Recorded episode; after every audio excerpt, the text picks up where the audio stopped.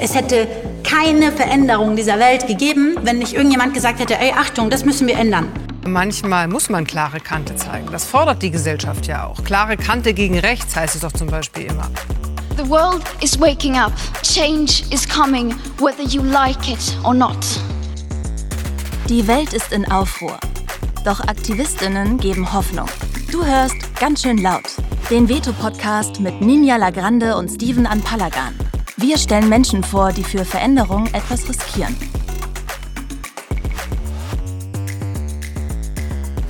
Das tun wir und es geht endlich richtig los. Hier ist Ninja Lagrande. Hallo, schön, dass ihr, dass du zuhörst. Wir sprechen über Aktivismus und machen Menschen hörbar, die sich täglich engagieren, um in dieser Gesellschaft etwas zum Besseren zu wenden.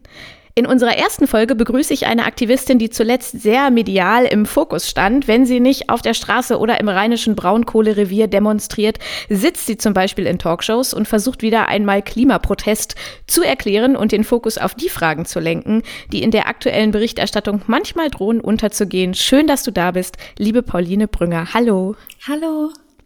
Ja, Pauline, ich freue mich sehr, dass wir heute miteinander sprechen. Und bevor wir das tun, werde ich dich noch einmal richtig vorstellen. Pauline Brünger ist eine der markanten Stimmen von Fridays for Future und seit einigen Jahren ganz schön laut mit ihrem Herzensthema Klimaaktivismus. Schon mit 15 Jahren war sie in der Greenpeace-Jugend aktiv. Auf der Straße stand sie aber schon viel früher, wie sie selbst sagt. Mit neun Jahren demonstrierte sie zum ersten Mal gegen einen Großkonzern. Gegen wen genau und was damals auf ihrem Demoschild stand, das wird sie uns vielleicht gleich noch verraten verraten. Vor wenigen Wochen war es vor allem eine Botschaft, die sie mit vielen anderen Klimaaktivisti auf einem Pappschild zwischen ihren Händen hielt. Lützi bleibt. Der Großkonzern diesmal RWE. Pauline ist konsequent ihrem Thema verschrieben. Im Dezember 2018 entschied sie das erste Mal am Freitag nicht in die Schule zu gehen, sondern vor dem Kölner Rathaus zwischen Glühweinbuden für das Klima zu protestieren.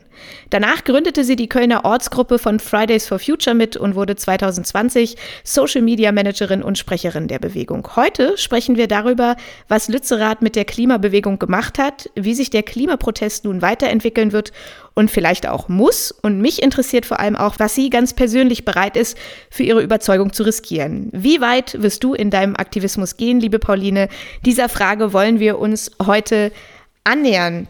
Pauline, geht's dir gut? Mir geht's gut. Also ich glaube, die letzten Wochen waren, äh, waren irgendwie sehr anstrengend mit allem, was um Lützerath passiert ist. Aber ich merke, dass ich jetzt gerade auch wieder so ein bisschen so auch körperlich Abstand davon finden konnte und so ein bisschen erholter bin endlich. Ähm, das ist sehr nett. Wir werden vor allem über diese wahrscheinlich sehr anstrengende Zeit gleich noch ein bisschen mhm. äh, intensiver sprechen. Ähm, Du bist sehr jung, du bist sehr jung zu einer öffentlichen Person äh, geworden und äh, wenn man das mal verfolgt hat bei Instagram oder auch bei deinen äh, Talkshow-Auftritten, da war das für mich vor allem sehr äh, prägnant, dass du sehr gut darin bist, sehr präzise deine Botschaften auf den Punkt zu bringen und dir da auch nicht äh, reinreden zu lassen. Und wir wollen jetzt mal in einer ersten Schnellfragerunde dich ein bisschen besser kennenlernen vielleicht. Das heißt, ich stelle dir ganz schnell hintereinander äh, ganz viele Fragen. Wir haben anderthalb Minuten Zeit. Ich habe hier meine Stoppuhr schon eingestellt und äh, du versuchst möglichst präzise und knapp auf diese Fragen zu antworten. Ein Test also. Okay, okay, okay. Ich bin bereit. Alles klar? Ja. Okay.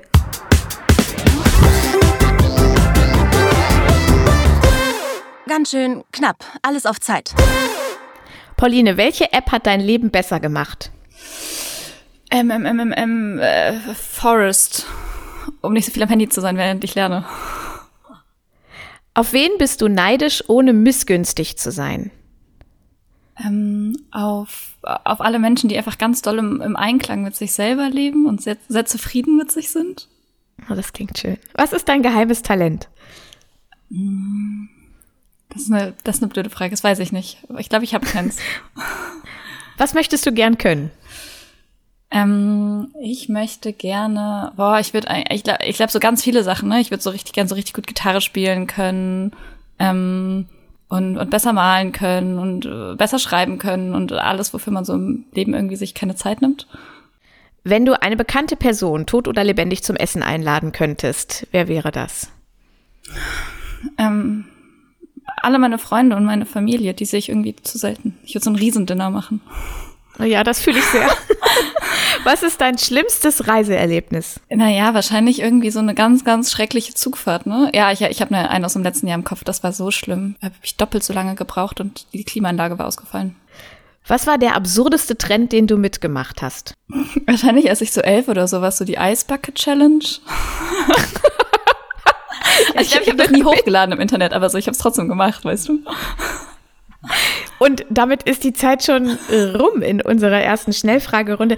Äh, du hast als erstes, ich muss ja dann immer so ganz fix sein in ja. diesen Runden, aber du hast eine App genannt, Forest heißt die, ne? Ja, ja, du, ich war so, ich war so hart am Grübeln gerade ganz schnell, was hat mein Leben besser gemacht, aber das ist eine App, ähm, wo man, die sozusagen dein Handy blockiert für eine bestimmte Zeit, die du auswählst, ähm, damit du halt nicht am Handy hängst, während du was anderes machen solltest und in der Zeit pflanzt die so einen kleinen virtuellen Baum und wenn du doch an dein Handy gehst, dann stirbt der Baum.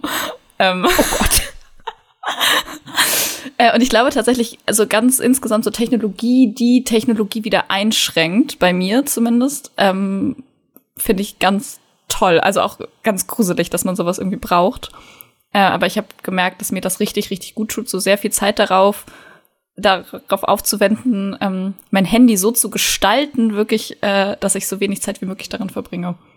Das klingt total spannend, weil das passt auch sehr gut zu der ersten Frage, äh, die ich habe. Wenn ich kenne das auch, ich habe mich ja äh, oder mache das auch immer noch viele Jahre, ähm, vor allem im, so für feministische Themen und inklusive Themen und so engagiert. Und ich hatte auch oft das Gefühl, so unter Zeitdruck zu sein, äh, gerade wenn man sich ähm, äh, aktivistisch engagiert. Wie ist das bei dir? Fühlst du dich immer gehetzt und hast du da neben der Strategie, das Handy entsprechend einzustellen, noch andere Dinge, die du machst, ähm, um dauerhaft engagiert zu bleiben, ohne dabei auszubrennen? Das ist, glaube ich, ein ganz, ganz großes Thema. Also so auch äh, für mich persönlich, für ganz viele Menschen in meinem engen, aber auch so erweiterten Umfeld, die ich kenne, die sich politisch engagieren, ähm, wo die allermeisten, das sage ich, glaube ich, ohne Übertreibung, schon mal Momente hatten, wo sie irgendwie kurz vor einem Burnout standen oder wirklich eins, wirklich eins erlebt haben. Weil man natürlich in einer Situation ist, wo man, ja, wo man für so ein großes Thema sich sozusagen einsetzt und natürlich weiß, wie wichtig das ist und weiß, wie dringlich das ist und man sich selber irgendwie manchmal im Vergleich dann vielleicht irgendwie auch so zu klein macht, seine eigenen Bedürfnisse, Interessen halt irgendwie hinten anstellt und es einen halt langfristig halt kaputt macht und ähm, ich persönlich musste diese Erfahrung einfach wirklich knallhart selber einmal machen, zu merken, dass dann halt auch irgendwann nichts mehr geht. Damit tut man irgendwie sich selber keinen Gefallen und der Sache auch nicht.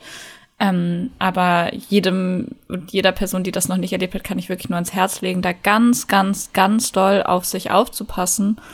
Und ähm, wenn, wenn man das schafft, sozusagen diese Balance zu halten, ich glaube, das ist das Tollste und Beste und Bewundernswerteste, was man was man tun kann in einer Welt, die ja sozusagen so auf, aus, auf Ausbeutung ausgelegt ist, irgendwie nicht selber Teil davon zu werden, indem man sich selber ausbeutet und bis an die Grenzen bringt. Also das ist ja genau das, ähm, was das ganze beschissene System eh schon mit uns macht. Und dann finde ich, ist so das ähm, Mindeste, was wir tun können, da versuchen irgendwie gegenzuhalten. Genau, du hast ja gerade auch gesagt, irgendwie nach Lützerath so langsam kommst du wieder an und es geht dir äh, wieder gut. Ähm, was machst du, wenn du nach, nach einer krassen Demo oder nach, nach, ja, nach so einer Situation wie in Lützerath nach Hause kommst? Ist dann wirklich so Vorhänge runter und erstmal nur gegen die Wand gucken oder was sind da so deine Strategien?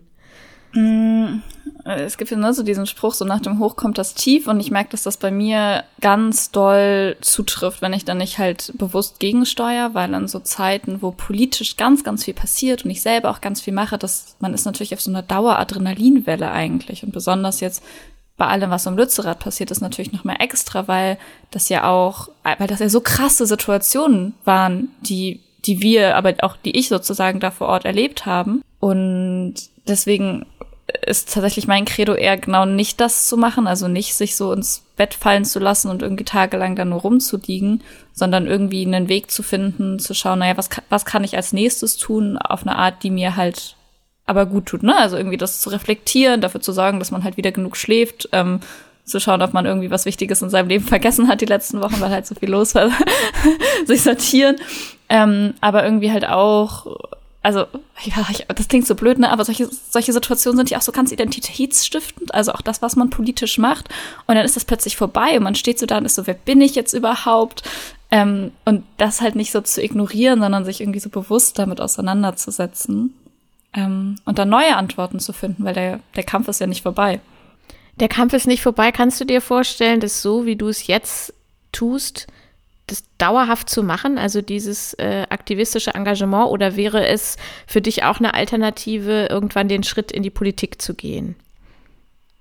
Ich finde das immer so eine ganz komische Formulierung, ehrlicherweise, den Schritt in die Politik, weil das, was ich gerade mache, das ist ja auch Politik auf eine Art und Weise. Ähm, ich glaube, was du damit implizierst oder was sehr viele damit implizieren, ist immer so dieser parlamentarische Weg über Parteien. Genau. Ähm und das sehe ich gerade für mich nicht. Und ich glaube so, es wäre auch fatal, das irgendwie auszuschließen in einem Alter, wo ich 21 bin ähm, und noch sehr, sehr viel äh, in meinem Leben vor mir habe. Und vielleicht komme ich auch irgendwann zu einem anderen Entschluss. Ähm, aber ich glaube sozusagen, die, die große Lektion, die wir ja gelernt haben, ist, dass Parlamente alleine, Parteien alleine, die Regierungen alleine, die werden es nicht hinkriegen, ähm, die großen Probleme und Krisen unserer Zeit für uns zu lösen.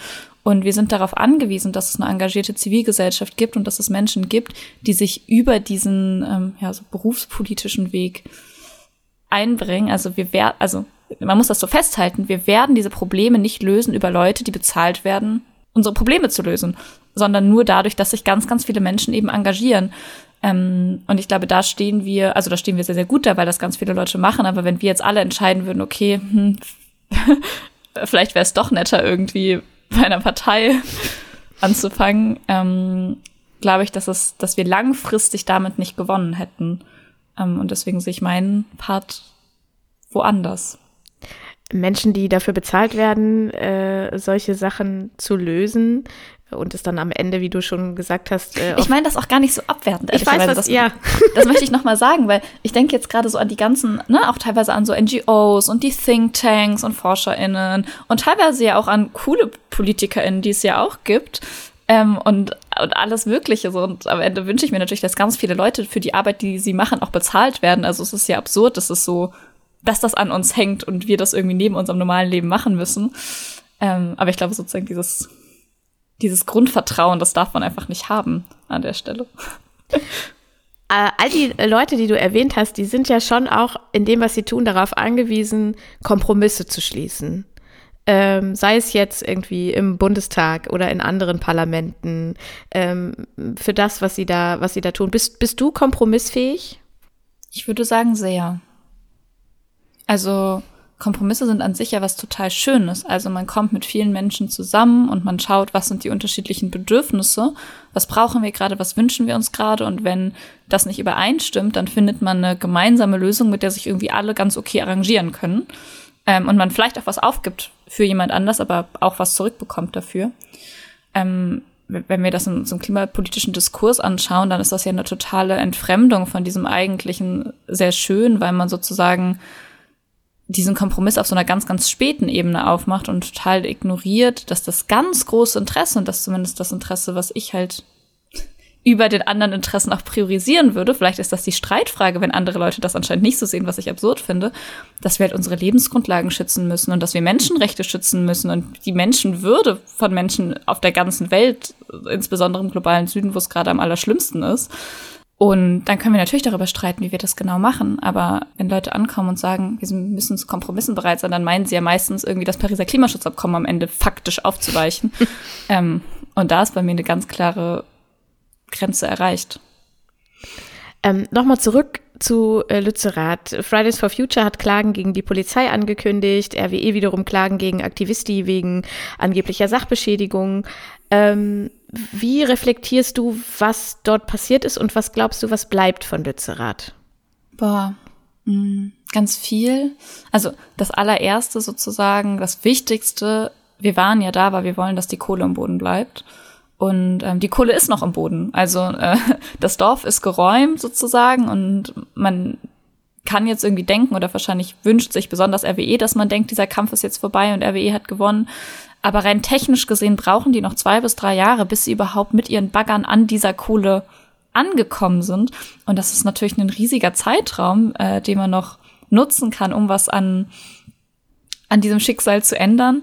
Und ich bin da, ich bin da wirklich relativ optimistisch, ähm, dass wir das noch richtig gut schaffen können. Also ne, natürlich nicht, wenn sich jetzt alle zurücklehnen und denken, es ist vorbei, aber äh, wenn wir auf dem aufbauen, was wir jetzt geschafft haben, dann schon. Und darüber hinaus ja, wo du auch das so mit der Polizei ansprichst, das war natürlich, das war natürlich krass. Und ich glaube, ganz viele Menschen haben da, haben in Lützerath das erste Mal die Erfahrung gemacht, was es bedeutet, ähm, sich wirklich mit so einem fossilen Konzern anzulegen und mit einem fossilen Konzern, der ja auch Verträge ähm, abgeschlossen hat, der sozusagen im Recht gerade ist und dann zu merken, was für krasse Repressionen das mit sich zieht, ähm, diese Interessen, für diese Interessen einzustehen, weil der Staat selber anscheinend noch nicht bereit ist, genau diesen diesen Kampf mit RWE auszufechten, wo ja eigentlich klar ist, das muss passieren. Wir wissen, wir können nicht alle fossilen Verträge, Verträge, die wir abgeschlossen haben, wirklich einhalten und durchziehen, wenn wir nicht gleichzeitig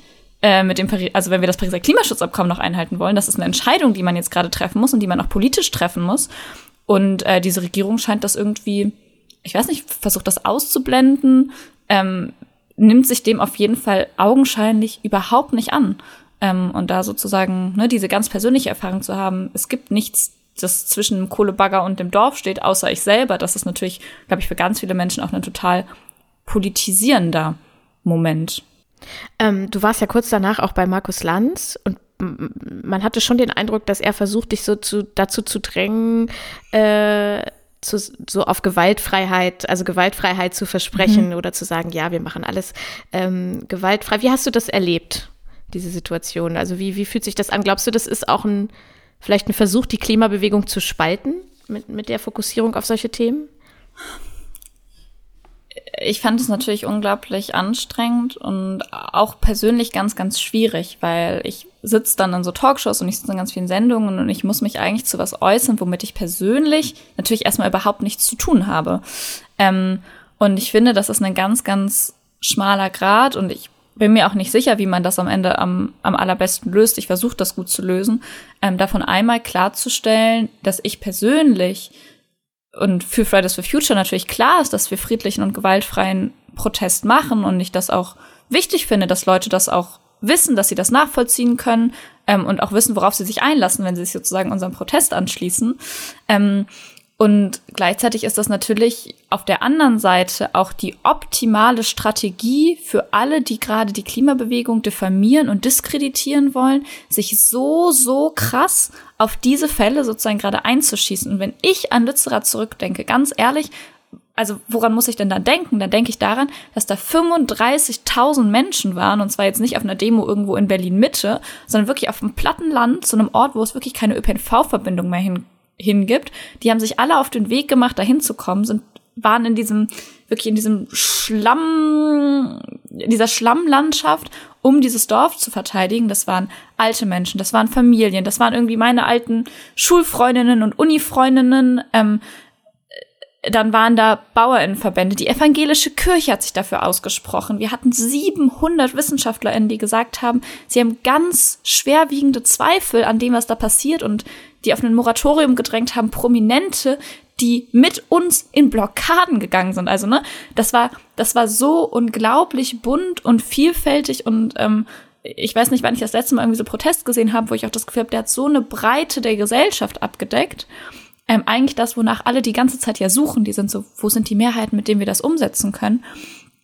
Und dann genau das natürlich irgendwie nicht zu erwähnen, das ist irgendwie egal, das ist irgendwie langweilig und sich dann noch so ne, also Einzelfälle ist ein blödes Wort, aber Einzelfälle, sich so einzuschießen, ähm, worüber ja auch die breite Klimabewegung gar keine Kontrolle hat, ähm, ja, schon, schon irgendwie tough. Kurze Werbeunterbrechung in eigener Sache. Mit Veto geben wir Aktivismus eine mediale Bühne. Wir erzählen von denen, die aufstehen und ihre Stimme erheben. Was sie wollen, was sie antreibt, das lest ihr jede Woche neu auf veto-magazin.de.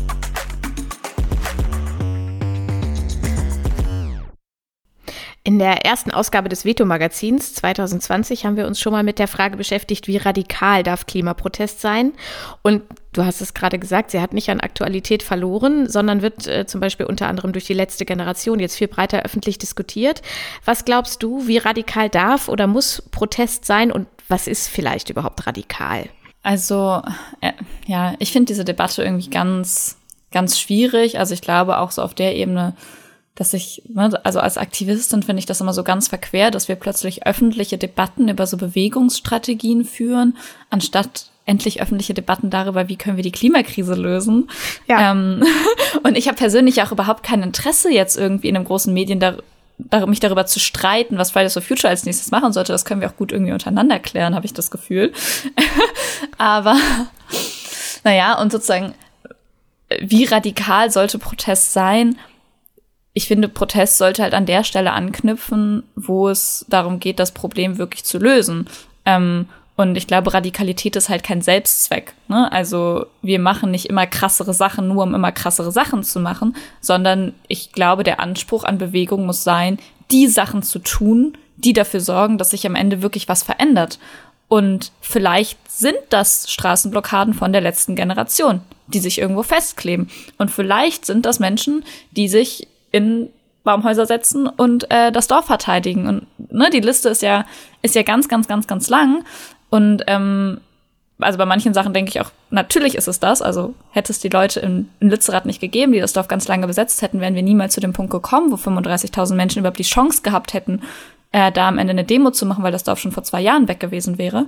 Ähm, aber ich finde es mindestens mal jetzt auch Bezug auf die letzte Generation unglaublich legitim, diese Sachen auszuprobieren in einem Rahmen, die ja überhaupt niemandem schaden. Also natürlich nervt das, natürlich das unbequem, aber das wäre ja auch eine Farce und eine unglaubliche Naivität zu glauben, dass wir irgendwie dieses Problem Klimakrise gelöst bekommen, ohne dass es mal unangenehm für uns wird. Ne? Also das ist doch, also das ist doch das Mindeste, auf das wir uns einstellen müssen. Ich finde das ganz spannend. Äh, ich finde da auch immer den Blick zurück so ganz interessant, weil wir ja eigentlich in der Geschichte der Menschheit wenig Sachen klären konnten, ohne dass es vorher mal unangenehm wurde. Also sei es das Frauenwahlrecht ähm, äh, oder andere Dinge, die sich halt, die die Gesellschaft gerechter gemacht haben. Die waren zu ja. der Zeit immer ultra krass und radikal und oh mein Gott, wie kann man nur? Aber am Ende hat es dann eben doch äh, eine Veränderung gebracht. Total. Und so, ne, also ich glaube sozusagen nicht, dass man ich glaube halt nicht, dass man einfach immer radikaler werden muss, nur weil man das Gefühl hat, irgendwie was funktioniert gerade nicht. Vielleicht muss man auch in andere Richtungen nachdenken. Aber ich finde es ganz, ganz schlimm, dass es so eine, ne, so dieser, dieser Gegendruck, der die ganze Zeit ausgeübt wird und von wegen, das kann nicht sein, das darf nicht sein, wenn wir eben genau in die Geschichte gucken können und sehen, wie viel durch solche Kämpfe schon gewonnen worden ist.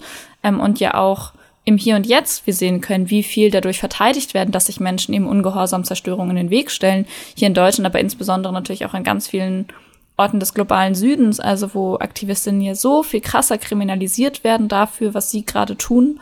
Ähm, und der Protest an sich teils ja sozusagen schon, schon verboten ist, die das trotzdem machen, ähm, um da eben Zerstörung, Zerstörung zu stoppen. Und dann denke ich mir immer so, also wenn Menschen so viel Mut aufbringen können, dann muss es auch das Mindeste sein, dass wir das irgendwie auch schaffen in, in einem Land, das eine der größten Emittenten historisch gesehen auf der ganzen Welt ist. Also fast niemand hat so viel, so viel Klimakrise zu verantworten wie Deutschland.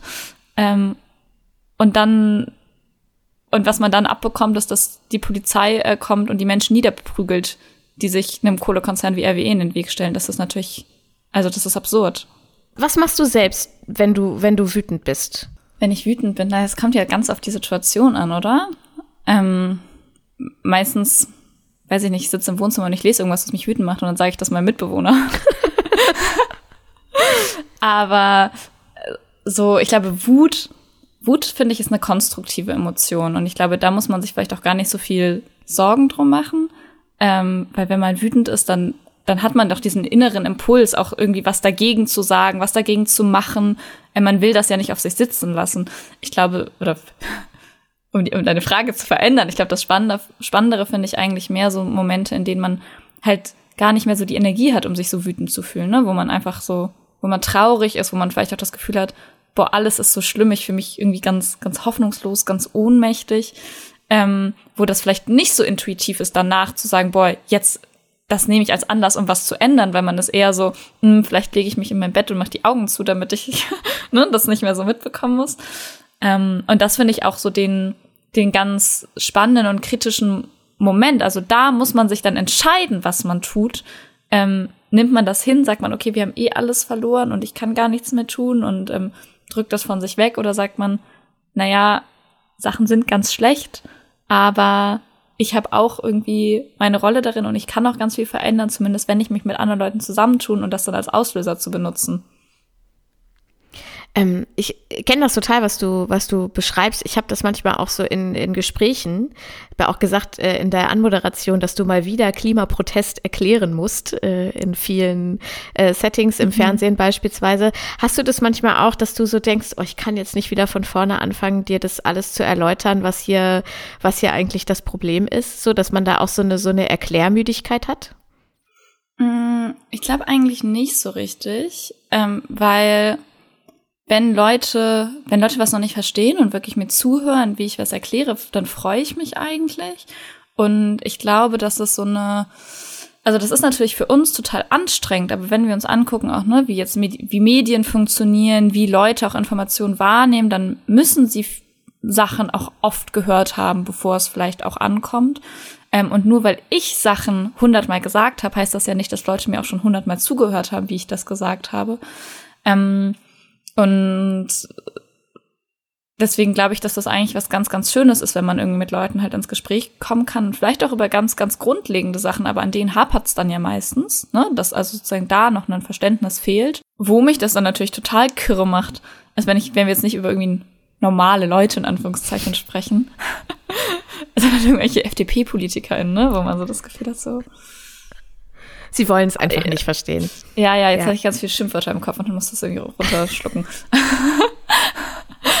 genau, ja, die wollen das nicht verstehen und das ist natürlich ähm, dann eine ganz andere Nummer. Du hast äh, selbst in dem Gastbeitrag geschrieben, die Wahrheit ist, dass wir radikal was verändern müssen, dafür gibt es keinen Kompromiss.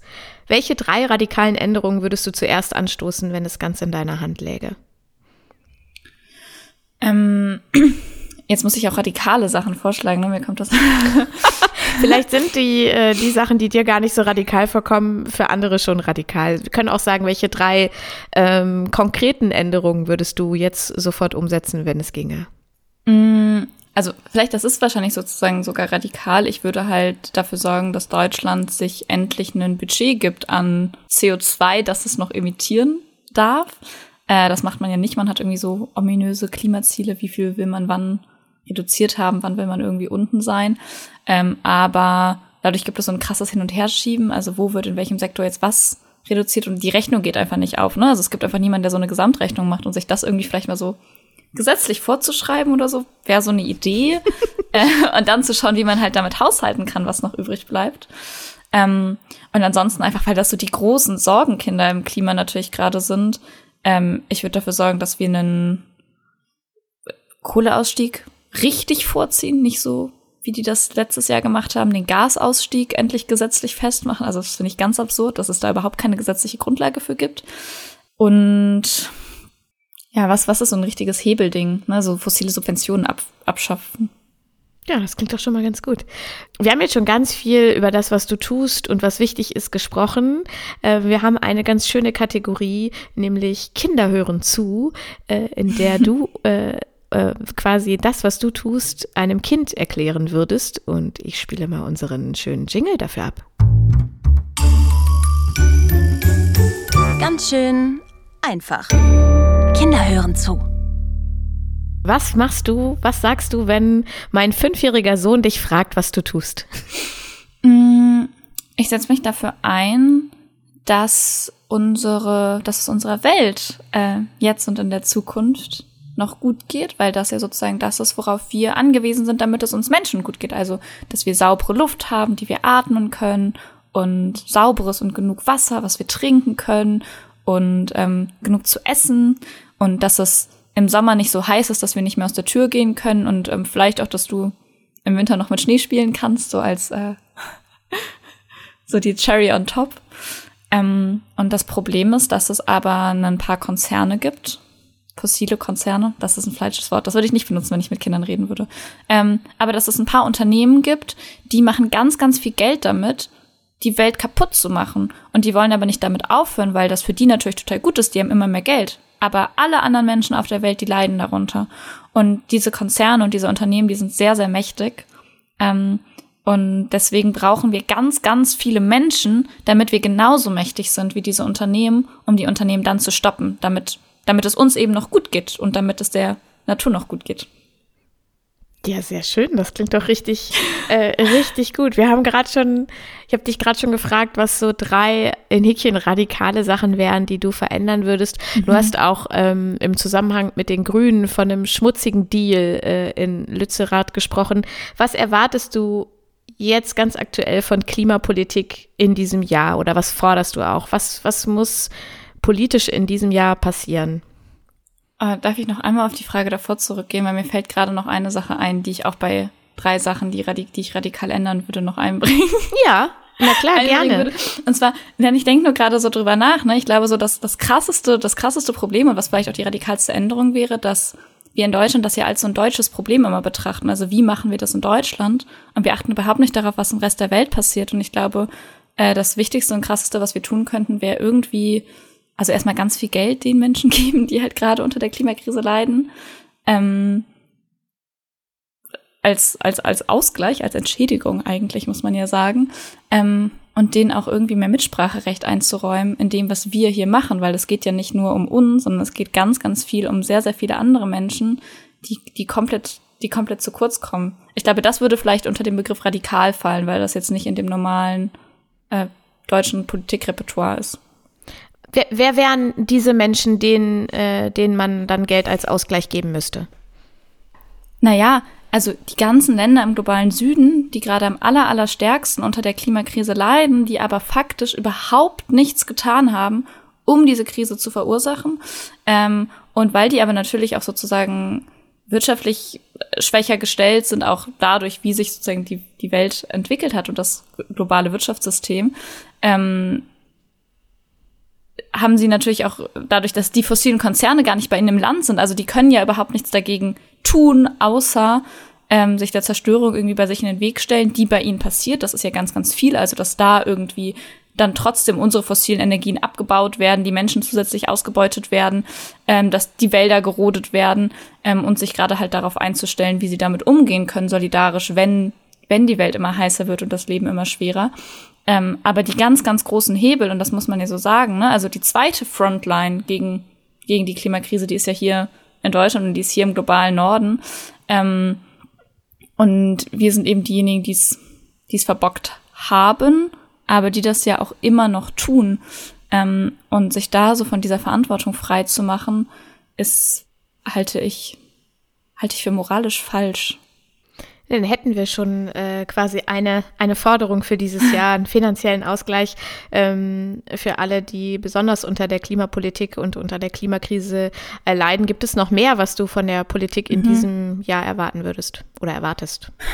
Also die, die politische Situation, die wir ja haben, ist, dass dass wir ganz, also als Klimabewegung, wir haben ganz, ganz viel gewonnen und im letzten Jahr wurde dann ganz, ganz viel davon wieder angegriffen. Ne? Also wir haben so einen richtigen fossilen Rollback erlebt, also ähm, dass man plötzlich Unmengen an LNG-Terminals baut, dass die Kohle jetzt länger am Netz bleibt und irgendwie dann dazu so ein Verkehrsminister Volker Wissing von der FDP, der ja ich habe nicht mal das Gefühl, der macht schlechten Klimaschutz, der arbeitet hier einfach überhaupt nicht, der macht ja gar nichts. Ähm, und ich habe ich hab die letzten Tage ähm, öfter mit ähm, einem, einem Wissenschaftler Niklas Höhne vom New Climate Institute geredet und der sagt immer, die Politik ist nicht im Notfallmodus. Ich finde, das ist so der, das ist so der treffende Satz. Also eigentlich müsste man endlich zu einem Punkt kommen, wo Klima die Number One Priority ist, also wo man sagt, alle Entscheidungen, die jetzt gefallen werden, die müssen sich darum drehen. Und es muss auch unsere Priorität sein, dafür zu sorgen, dass wir eben genau nicht jetzt wieder so viel fossile Infrastruktur bauen, so viele neue fossile Verträge abschließen, irgendwie jetzt plötzlich anfangen, neue Autobahnen zu bauen. Also, what the fuck? Ne? Ähm, sondern dafür zu sorgen, dass jetzt halt genau die Weichen gestellt werden, dass wir uns nicht in zehn Jahren wieder mit den gleichen Sachen wie jetzt rumschlagen müssen, weil alles, was im Lützerath passiert ist, das ist hier genau das Ergebnis davon, dass in der Vergangenheit fossile Verträge abgeschlossen worden sind und wir jetzt schauen müssen, wie kommen wir da raus. Und was die Politik jetzt macht, ist, dass sie immer, immer weiter diese Verträge abschließt, wohl wissend, dass sie ja eigentlich mittlerweile checken müsste, wie problematisch das ist. Und erstmal das sozusagen zu verhindern und dann diesen, diesen so ein, so ein Umschwenken zu haben, ne? Also weg von diesem immer mehr Fossile als Lösung, sondern endlich immer mehr Erneuerbare als Lösung. Ähm, das wäre mein Wunsch. Du hast äh, gerade gesagt, ja, eigentlich müsste Klimaprotest äh, oder, oder die, das Klima Priority Number One äh, sein. Und in einem Zeitkommentar zu Lützerath hieß es, Politiker schließen Kompromisse, die die AktivistInnen kritisieren, damit die Kompromisse beim nächsten Mal besser werden. Trifft das aus deiner Sicht zu oder ist es eigentlich so, wie du es jetzt gerade beschrieben hast, ist ja nicht mal das der Fall, oder? Sondern es geht ja in die entgegengesetzte Richtung mit noch mehr fossiler Energie. Naja, also das ist, glaube ich, vor allen Dingen, also da ist ja ein ganz, ganz großer Denkfehler drin, und zwar, dass wir noch ansatzweise Zeit haben, um langsam besser zu werden. Also was ja das ganz Schöne ist an dem, was die Klimabewegung gerade macht, was wir als klimabewegte Zivilgesellschaft erreichen, ist, dass wir eigentlich alle großen Klimakämpfe schon gewinnen. Also natürlich gibt es immer wieder Rückschläge, ich habe das gerade auch gesagt, und es sind irgendwie keine einfachen Zeiten. Aber ähm, wenn ich mir angucke, wo wir fünf, vor fünf Jahren standen, wo wir jetzt stehen, haben wir unglaublich viel erreicht. Also ne, man könnte sich freuen, man könnte jubeln, man könnte sagen, wir gewinnen gerade. Wäre da nicht das Problem, dass wir einfach viel zu viel zu langsam gewinnen und in die richtige Richtung, aber im falschen Tempo ist in der Klimakrise eben nicht gewinnen, sondern verlieren. Ähm, und da, glaube ich, merkt man einfach gerade, dass sozusagen dieses ja, dieses Credo von wegen, ne, man muss das irgendwie langsam aushandeln und dann kann man es das nächste Mal besser machen, das wird einfach nicht funktionieren. Und natürlich ist es sozusagen wichtig, dass man viele Leute einschließt, dass man, dass man einen guten demokratischen Prozess darum gestaltet. Genau das wünschen wir uns ja. Aber wenn man dann nicht irgendwie mal in die Pötte kommt, ne, also dann, also weiß ich auch nicht, dann sieht's, dann sieht's sehr, sehr schlecht aus. Pauline, du hast schon über die Polizeigewalt gesprochen und in einer Doku über Lützerath hat der Journalist Hubertus Koch ähm, vor Ort prognostiziert, dass es eine kollektive Traumatisierung junger Aktivisti geben wird durch das massive Polizeivorgehen. Stimmst du dieser Einschätzung zu oder hältst du das für übertrieben? Also ich bin mir jetzt mit dem Wort kollektive Traumatisierung unsicher, aber ich glaube, man kann festhalten, dass sehr viele Menschen sehr viel Traumatisierendes erlebt haben und mindestens mal ganz viele Menschen auch einfach ganz schockiert darüber sind, was passiert sind. Also ne, selbst wenn sie jetzt sozusagen persönlich keine Gewalterfahrungen gemacht haben und ich glaube, dass das schon prägend ist. Ähm, also ich denke da daran zurück, also wann habe ich mich politisiert und das war als ich die Räumung im Hambacher Wald miterlebt habe, 2018. Ähm, wo ich nicht selber Opfer von Polizeigewalt geworden bin, aber wo ich gesehen habe, was es bedeutet, wenn der Staat wirklich alle seine, alle möglichen Ressourcen auffährt, um eben Menschen davon abzuhalten, einen Wald zu beschützen, ähm, damit ein Kohlekonzern wie RWE weiter Profite damit machen kann, das Klima zu zerstören. Und das war unglaublich krass. Und dann zwei Monate danach habe ich meinen ersten Schulstreik organisiert. Und ähm, ich kann mir schon vorstellen, dass das für ganz viele Menschen hoffentlich auch einen Moment hat, wo sie merken, wie wichtig es ist, dass sie sich sozusagen einsetzen. Und ähm, gleichzeitig denke ich auch, dass man wirklich auch gut darauf achten muss, dass für ganz viele Menschen das das schrecklich war, was sie da vor Ort erlebt haben. Und ich da ganz froh bin, dass wir da als Klimabewegung ähm, versuchen, solidarische Netze drumherum zu spannen, um Leute aufzufangen, um füreinander da zu sein. Ähm, und ich glaube, das ist was, was jetzt auch nicht, ähm, was noch nicht vorbei ist. Glaubst du denn, so eine Erfahrung ähm, wird ja, wird Leute, die vielleicht zum ersten Mal da, da waren, vielleicht abhalten, nächstes Mal bei so Demos oder bei äh, solchen Sachen wie in Lützerath nicht mehr dabei zu sein? Und glaubst du, sowas verändert die Klimabewegung an sich? Man muss ja dazu sagen, dass der allermeiste Protest in Deutschland für Aktivistinnen wirklich unglaublich sicher ist. Also wir haben ja eine ganz, ganz breite Versammlungsfreiheit, auch wenn die natürlich irgendwie auch durch neue Versammlungsgesetze und Polizeigesetze, auch zum Beispiel bei uns in NRW, eingeschränkt wird weiter. Aber das sind natürlich ganz, ganz viele Privilegien und auf die kann man sich zu einem großen Teil kann man sich sozusagen, glaube ich, auch darauf verlassen. Ähm, und was wir in Lützerath erlebt haben, war natürlich total krass, dass diese Polizeigewalt dann ja auch an einem Tag so stark war, wo eben wirklich eigentlich vor allen Dingen irgendwie eine große Demonstration war, ganz, ganz viele Menschen, die jetzt nicht bewusst in Aktion gegangen sind oder auch Aktionserfahrung hatten, die dann plötzlich halt miterleben mussten. Und ich denke halt weiterhin, dass es einfach ganz, ganz wichtig ist, dass Leute wissen, worauf sie sich einlassen, wenn sie zu unterschiedlichen Aktionen gehen und wenn sie sich unterschiedlich engagieren und eben natürlich auch ganz klar ist, dass gibt es unterschiedliche Schweregrade von Repression, auf die man sich dann auch auch vorbereiten muss. Ähm, und wenn man merkt, dass das für einen persönlich nicht okay ist, dass man das, dass man damit nicht gut klarkommt, was ja total in Ordnung ist, dann hat man ja immer noch unendlich viele andere Möglichkeiten, ähm, sich gerade zu engagieren. Du hast gerade gesagt, es gibt also ähm, unterschiedliche Schweregrade von Repressionen. Äh, glaubst du, die Klimabewegung sollte sich auf solche Dinge auch insgesamt äh, einstellen als, als kollektive Bewegung? Also ich glaube, es wäre auf jeden Fall falsch zu ignorieren, dass wir gerade eine verstärkte Kriminalisierung der Klimabewegung erleben ähm, und dass wir auf jeden Fall auch dafür sorgen müssen, dass wir einen Umgang damit haben. Also dass wir uns schützen und dass wir Individuen in dieser Bewegung, auch die Gesamtbewegung schützen ähm, vor steigenden Repressionen. Ähm, und gleichzeitig finde ich es auch ganz wichtig, sozusagen anzuerkennen, uns schlägt nur so viel entgegen, weil wir genau an der richtigen Stelle sind. Also weil man merkt, dass wir gefährlich werden für das System und dass wir was ins Wanken bringen und weil man uns daran hindern möchte. Ähm, und deswegen ist jetzt der Zeitpunkt, um uns, um uns zusammenzutun, um, um aufeinander aufzupassen, aber um dann auf jeden Fall nicht aufzuhören, sondern eigentlich mit einer neuen Vehemenz ähm, das weiterzutun, was wir gerade machen. Wir wollen euch als Gästinnen den Platz geben, äh, Werbung zu machen für tolle Initiativen, Veranstaltungen, Empfehlungen oder einfach irgendwas zu sagen, was euch noch besonders wichtig ist. Und deshalb heißt es jetzt. Ganz schön wichtig. Platz für deine Werbeanzeige. Pauline, wie lautet dein Aushang am schwarzen Brett? Ähm, also mein Aushang beginnt mit einer ganz kurzen Klarstellung. Und zwar, ich glaube, dass es ein großes Problem ist, dass wie Klimaaktivismus in den Medien wahrgenommen wird, weil es da immer diese Figuren gibt, die einfach so ganz viel so ne, prominent nach vorne stehen und das sind dann aber meistens auch die Menschen, und ich zähle mich da auch selber dazu, also wenn ich denke, was sind meine Stärken, dann ist das irgendwie vor Menschen zu reden, ähm, und ich verbringe ja auch ganz viel Zeit sozusagen damit, Medienarbeit am Ende zu machen.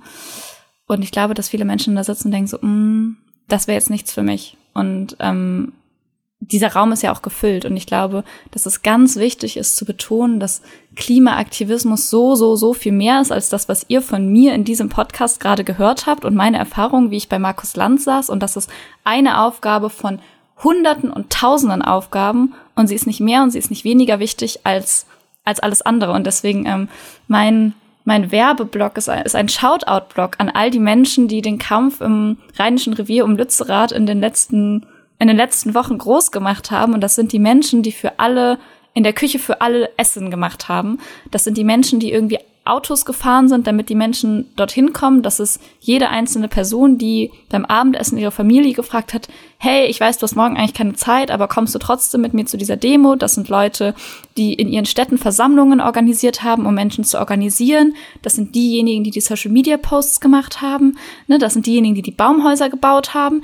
Und ähm, und wenn ihr das Gefühl habt, für euch ist kein, kein Platz in dieser Bewegung, dann dann liegt ihr, glaube ich, falsch, weil es gibt so unglaublich viel Platz und ähm, diese Aufgaben sind so, sind so unglaublich viel wert und wir werden noch ganz viele von solchen Menschen brauchen, ähm, wenn wir zum Beispiel jetzt als allernächstes den Kohleausstieg in der, in der Lausitz ähm, organisieren und erkämpfen. Shoutout an die Leute im Osten.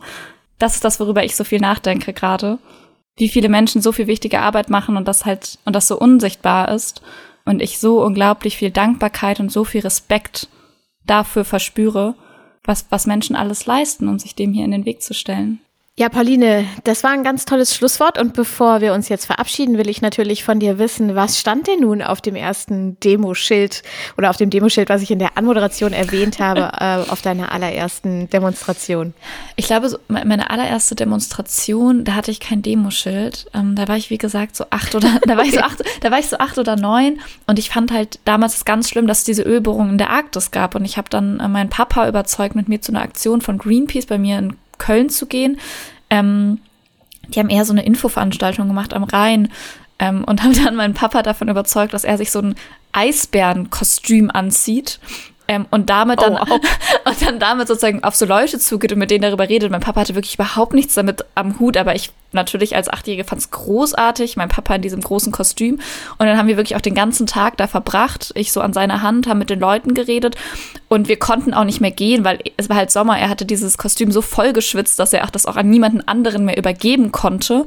Ähm, und ich würde sagen, das war, das war dann so meine erste Erfahrung. Ähm, genau, ein Tag am Rhein mit meinem Papa als Eisbär. Aber dein Papa hat aus dieser Erfahrung auf jeden Fall was mitgenommen, weil der unterstützt dich ja immer noch, ne? Total. Also der war auch, der war vorher, glaube ich, politisch, aber halt nicht so aktiv. Und ich denke, dass, ähm, und ich, dass ihn das total geprägt hat, dass er mich, aber auch meine kleine Schwester irgendwie hat, für die politische Themen immer ein, ein ganz großes Herzensthema waren.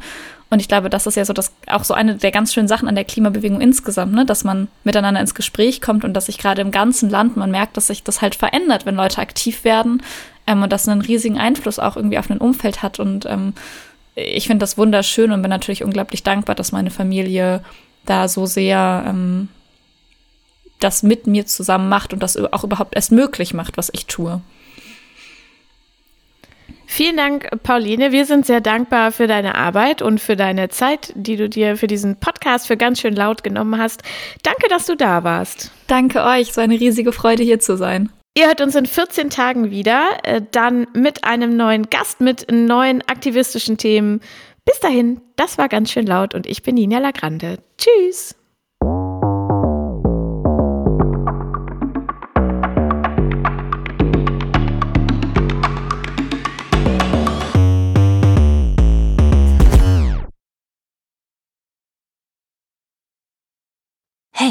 Du noch da? Dann bis bald. Du hörst ganz schön laut. Den Veto-Podcast. Alle zwei Wochen. Überall, wo es Podcasts gibt. Und bis dahin, folgt uns auf Instagram und TikTok.